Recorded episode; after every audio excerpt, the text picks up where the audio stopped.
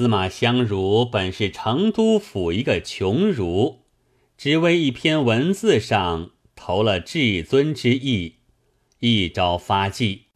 如今再说南宋朝一个贫士，也是成都府人，在狄锦江居住，亦因词篇遭际，衣锦还乡。此人姓于，名良，字仲举。年登二十五岁，又丧父母，娶妻张氏。这秀才日夜勤工诗史，满腹文章。时当春榜动，选场开，广招天下人才，赴临安应举。余良便收拾琴剑书香，择日启程，亲朋见送。吩咐浑家道：“我去求官，多则三年，少则一载，但得一官半职，即便回来。”道罢相别，跨一简驴而去。不则一日行至中途，偶然一疾，忙寻客店安下，心中烦恼。不想病了半月。身边钱物使尽，只得将驴儿卖了做盘缠，又怕误了科场日期，只得买双草鞋穿了，自背书囊而行。不数日，脚都打破了，鲜血淋漓，余路苦楚，心中想到：几时得到杭州？看着那双脚。作一词以述怀抱，名瑞鹤仙。春为期尽也，往帝都调地，犹在天际。傲恨这双脚底不惯行程，如今怎免得拖泥带水？痛难禁，忙携无耳。倦行时着意温存，笑语甜言安慰，争气扶持我去，选得官来，那时赏你。穿对朝靴，安排在轿儿里，抬来抬去，饱餐羊肉滋味，重教细腻。更寻对小小脚儿，夜间伴你。不则一日已到杭州，至贡院前桥下有个客店，姓孙，叫做孙婆店。余良在店中安歇了。过不多几日，余良入玄场已毕，俱各伺候挂榜。只说举子们原来却有这般苦处。假如余良八千有余多路来到临安，指望一举成名，怎奈时运未至，龙门点额，金榜无名。余良心中好闷，眼中流泪，自寻思道：千乡万里来到此间。身边囊妾萧然，如何够得回乡？不免流落杭州。每日出街，有些银两，只买酒吃，消愁解闷。看看穷乏，初时还有几个相识看去他，后面薅恼人多了，被人增嫌。但遇见一般秀才上殿吃酒，余良便入去投夜，每日吃两碗恶酒，烂醉了，归殿中安歇。孙婆见了，埋怨道：“秀才，你却少了我房钱不还，每日吃的大醉，却有钱买酒吃。”余良也不分说。每日早间，问店小二讨些汤洗了面，便出门，长篇见宰相，短卷叶公卿，唐得几碗酒吃，吃得烂醉，直到昏黑，便归客店安歇，每日如是。一日，余良走到众安桥，见个茶坊，有几个秀才在里面，余良便挨身入去坐地。只见茶博士向前唱个惹，问道：“解元吃什么茶？”余良口中不道，心下思量：“我早饭也不曾吃，却来问我吃茶，身边铜钱又无，吃了却捉什么还他？”便道：“我约一个相识在这里等，少间客至来问。”茶博士自退，余良坐于门首，只要看一个相识过，却又遇不着。整闷坐间，只见一个先生手里执着一个招儿，上面写道“如神剑”。余良想是个算命先生，且算一命看，则一请，请那先生。入到茶房里坐定，余良说了年月日时，那先生便算。茶博士见了道：“这是他等的相识来了。”便向前问道：“借缘吃什么茶？”余良吩咐：“点两个焦茶来。”二人吃罢，先生道：“借缘好个造物。”即木三日之内，有份遇大贵人发迹，贵不可言。余良听说，自想：我这等模样，几时能够发迹？眼下茶钱也没得还，便做个意头，抽身起道：“先生，我若真个发迹时，却得相谢。”茶博士道：“借愿。”茶钱，余良道：“我只借坐一坐，你却来问我茶，我哪的钱还？”先生说我早晚发迹，等我好了，一发还你。掉了便走。先生道：“借愿命钱未还。”余良道：“先生得罪，等我发迹，一发相谢。”先生道。我方才出来，好不顺溜。茶博士道：“我没幸折了两个茶钱。”当下自散。余良又去赶趁，吃了几碗恶酒，直到天晚，酩酊烂醉，踉踉跄跄到孙婆殿中，昏迷不醒，睡倒了。孙婆见了。大骂道：“这秀才好没道理，少了我若干房钱不肯还，每日吃的大醉。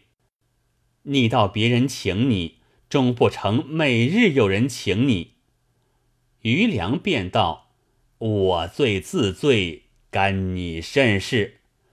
别人请不请也不干你事。”孙婆道：“老娘情愿折了许多时房钱。”你明日便请出门去。余良带酒胡言汉语，便道：“你要我去，再与我五贯钱，我明日便去。”孙婆听说，笑将起来道：“从不曾见嫩般主顾，白住了许多时店房，倒还要诈钱撒泼，也不像斯文体面。”余良听得，骂将起来道：“我有韩信之志，你无嫖母之人。我余某是个饱学秀才，少不得金科不中，来科中。你就供养我到来科，打什么紧？乘着酒兴，敲台打凳，弄假成真起来。孙婆见他撒酒疯。不敢惹他，关了门，自进去了。余良弄了半日酒，身体困倦，跌倒在床铺上，也睡去了。五更酒醒，想起前情，自觉惭愧，欲要不别而行，又没个去处，正在两难。却说孙婆与儿子孙小二商议，没奈何，只得破两罐钱，倒去赔他个不是，殃及他动身。若肯轻轻撒开，便是造化。余良本待不受，岂奈身无半文，只得忍着羞，收了这两罐钱，作谢而去。心下想到。临安到成都有八千里之遥，这两贯钱不够吃几顿饭，却如何盘费的回去？出了孙婆店门，在街坊上东走西走，又没寻个相识处。走到饭后，肚里又饥，心中又闷，身边只有两贯钱。买些酒食吃饱了，跳下西湖，且做个饱鬼。当下一径走出永金门外西湖边，见座高楼，上面一面大牌，朱红大书“丰乐楼”。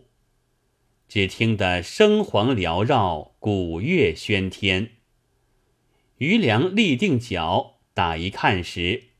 只见门前上下手立着两个人，头戴方顶样头巾，身穿紫衫，脚下丝鞋净袜，插着手看着余良道：“请坐。”余良见请，欣然而入，直走到楼上，捡一个临湖傍剑的阁儿坐下。只见一个当日的酒保，便向余良唱个惹，复借愿，不知要打多少酒。余良道：“我约一个相识在此，你可将两双柱放在桌上，铺下两只盏，等一等来问。”酒保见说，便将酒缸、酒提、匙、柱、盏、碟放在面前。尽是银器。余良口中不道，心中自言：好富贵去处，我却这般生受。只有两贯钱在身边，做甚用？少请。酒保又来问：借员要多少酒打来？余良便道：我那相识眼见的不来了，你与我。打两角酒来，酒保便应了，又问：“介远要甚下酒？”余良道：“随你把来。”当下酒保只当是个好客，折磨甚新鲜果品、可口肴馔、海鲜暗酒之类铺排面前，般般都有。将一个饮酒缸。盛了两角酒，安一把硕，酒保频将酒烫。余良独自一个，从晌午直吃到日不时候。面前暗酒吃得阑残，余良手抚雕栏，下视湖光，心中愁闷。唤将酒保来，凡借笔砚则个。酒保道：“借缘借笔砚，莫不是要提诗赋？却不可污了粉壁。本店自有诗牌，若是污了粉壁，小人今日当值，便折了这一日日事钱。”余良道：“嫩地时取诗牌和笔砚来。”须臾之间，酒保取到诗牌笔砚，安在桌上。余良道：“你自退，我叫你便来，不叫时休来。”当下酒保自去，余良拽上阁门，用凳子顶住，自言道：“我只要显明在这楼上，叫后人知我，你却叫我写在诗牌上，则甚？想起身边只有两贯钱，吃了许多酒食，捉甚还他？不如提了诗，推开窗，看着湖里只一跳，做一个宝鬼。当下磨得墨浓，蘸得笔薄，浮是一堵篦子干净，写下却仙巧词。来时秋暮，到时春暮，归去又是秋暮。风乐楼上望西川，动不动八千里路。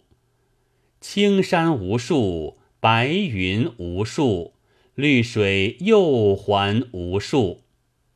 人生七十古来稀，算嫩地光阴。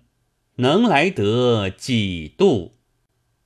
提笔去后面写道：“锦鲤秀才余良作。”放下笔，不觉眼中流泪，自思量道：“活他作甚？